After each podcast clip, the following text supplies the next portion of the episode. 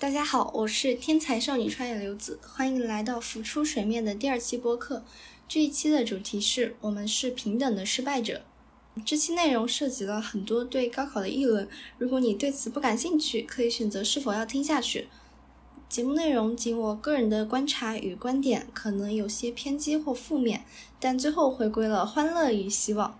如果你有不同的看法，欢迎在评论区发布友好的评论。那么现在就进入正题。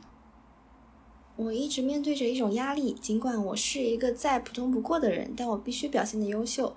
而且据我观察，大多数人都有这样的一种压力，它就表现为：如果我想学一门乐器，是不是必须练到拿得出手？如果我的自拍不够好看，是不是最好不要发在朋友圈？如果我的数学不够好，去争取不属于我的最后一道大题，同学会觉得我装逼还装不成功。我不敢表现出自己的野心和欲望，因为我不够好。尽管他人的目光未必落下，但我被这种必须优秀的压力持续的注视着。为什么我说大多数人都有这样一种压力？因为大多数人考完试都会说自己考砸了。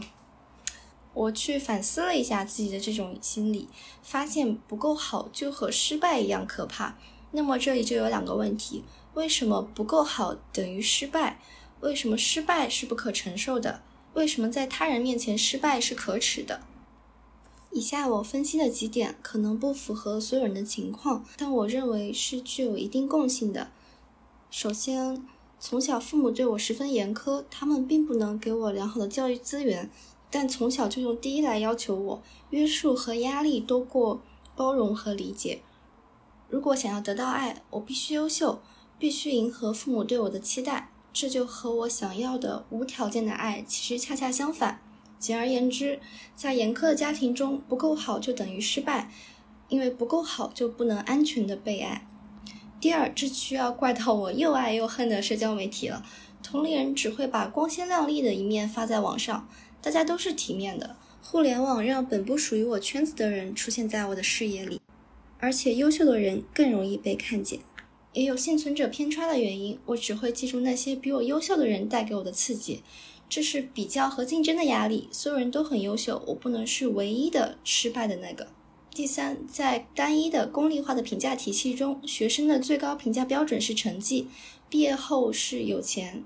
早在古代，科举试就把读书考试做官紧密联系在了一起，糟糕的成绩就意味着不多的薪水和较低的社会地位。并且这个体系运作的方式就是不断的对比，然后进行筛选。这一过程其实不断的在打击人的自尊心，所以失败是难以承受的。其实和我上一期节目提到一点是相通的，评价标准是被灌输的，从整个社会到学校到家庭，一层层的告诉我这是最重要的。然后如果我不够优秀，我就得面对外界和自己内心的双重打击。所以说杀人诛心。总结一下这个逻辑：失败的代价不可承受，而不优秀就意味着失败。而至于可耻这一点，其实我没有想到一个太好的答案。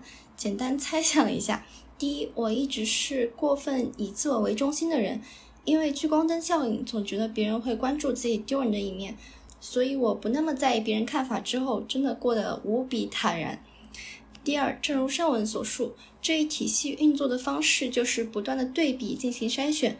中学会把成绩排序张贴上墙，非常赤裸裸，让失败的人感到可耻。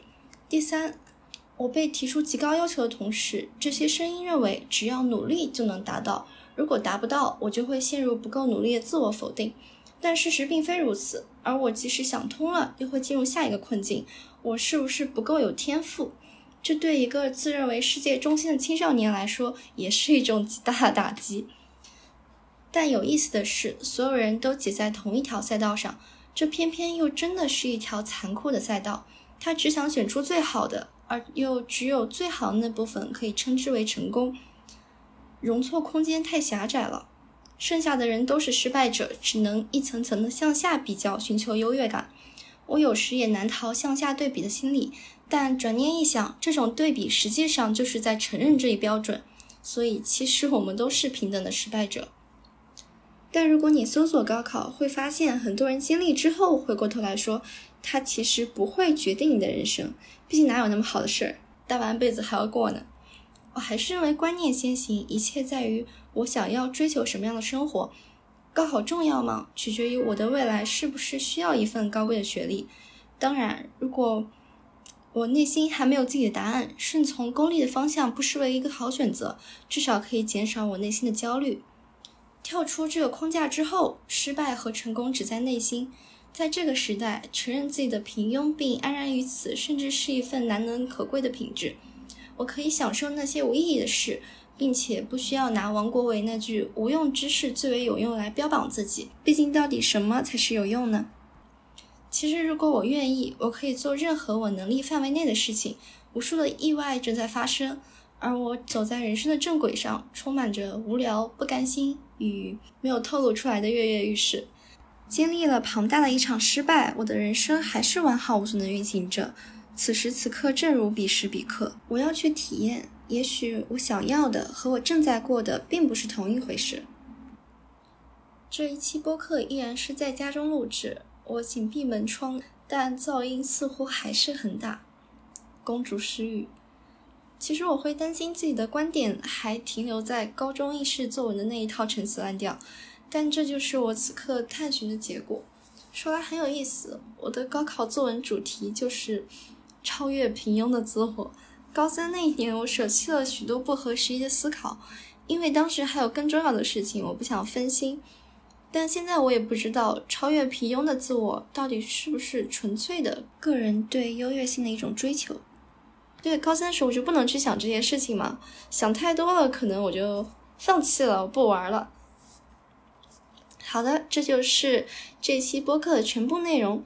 我是天才少女川野留子。如果你对我的分享内容感兴趣，欢迎关注我的博客。